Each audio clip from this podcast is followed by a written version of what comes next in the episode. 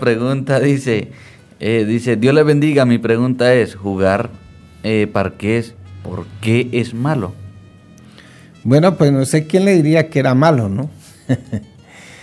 Eh, no es malo jugar parqués, no es malo jugar fútbol, no es malo jugar básquet, no es malo andar en bicicleta. Este, pero pues sí hay cosas que el cristiano tiene que saber manejar, ¿no? Porque igual las cosas se pueden convertir en apegos. Y los apegos eh, son un tipo de idolatría. Y realmente pues eh, jugar no es que sea malo, la cuestión es cuando ya empezamos a apostar dinero y empezamos, se nos suben los ánimos, eh, a veces se producen enemistades. Entonces, si no lo hace para divertirse, mejor no lo haga. Si eres una persona que no puedes controlar de pronto su carácter, una persona que es un juego, al fin y al cabo es un juego. Me acuerdo que mi hija se ponía a jugar ajedrez y cuando iba perdiendo ella estornudaba. Se dañó todo. Pero nosotros ya sabíamos, entonces pues la pasábamos. Y ella veía que no le gustaba perder. Entonces ahí es donde está la situación. Las, las cosas a veces no es que sean malas, sino la cuestión es hasta dónde las llevamos. Por eso dice la palabra, y no hay nada estipulado en la Biblia que diga que es pecado.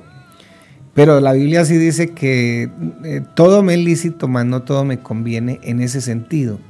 En que eh, algunas cosas me pueden esclavizar, porque más abajo, en el texto de, de 1 de Corintios 6, el apóstol aclara de que hay cosas que dice, y no me dejaré esclavizar de ninguna.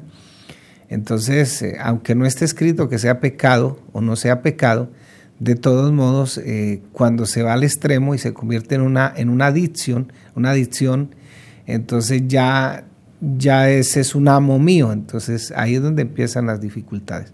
Entonces, si usted ve que es una persona temperamental, que no sabe perder, que no le gusta interrelacional, que no lo hace por diversión, entonces no lo haga. Así es así. Pero una persona que se la goza jugando, así pierda, etcétera, pues no hay problema. Eso, eso es todo. Amén, amén. Hermano Alonso, por acá hay una pregunta muy curiosa.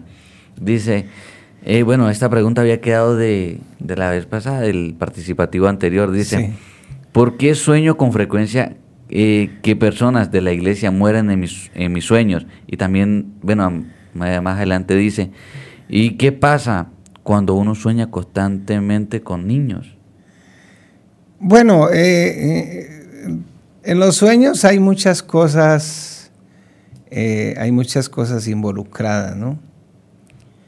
Y sobre todo, pues tiene que ver con nuestra parte mental, psicológica, nuestros deseos, nuestras, nuestras dificultades.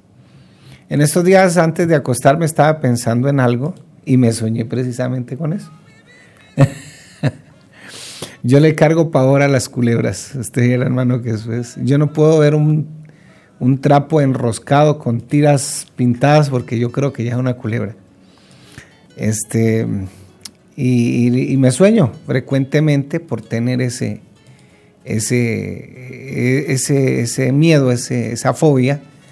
Entonces me sueño frecuentemente. Ahora, eh, por lo general los sueños eh, son, son cosas que nosotros tenemos, deseos eh, de servicio, pueden ser deseos de, estar en la iglesia, eh, deseos de hacer algo, a veces algo que nos impresiona.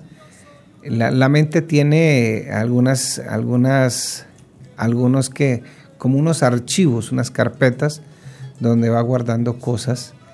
Y hay una mente que se relaciona con el mundo exterior y, hay una mente subconsciente que es la que mantiene el control cuando una persona está durmiendo para que no se muera.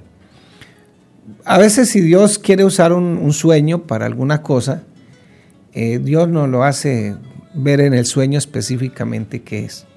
En eso sí, téngalo por seguro. Pero de resto somos humanos y no podemos desprendernos de eso. De hecho, Dios nos hizo con esa mente y esa mente tiene capacidades. De ahí que siempre mi consejo es que le metamos cosas buenas a la mente y sobre todo cuando estamos jóvenes, porque la, mente jamás olvida nada Y por eso los psicólogos, aquí tenemos ya un principiante psicólogo, ya va acá en la mitad de la carrera, ya. Eh, usted no creen, pero ya está haciendo la mitad de la carrera aquí el hombre. Entonces, él es ya una, una persona acertada en la mente. Entonces, si no lo, lo que llaman traumas son cosas que la persona ha experimentado en la vida y que jamás puedes. Eh, hay parafilias, hay traumas, hay, una cantidad de cosas mentales. Por eso el psicólogo en sí lo que estudia es la conducta de la persona que está basada en la mente. Y por eso pues hay cosas en que él puede ayudarle a la persona, no a resolverle su problema, porque eso, eso no tiene lógica, pero sí le puede ayudar a buscar las salidas. Vea, esto está pasando, esto, esto.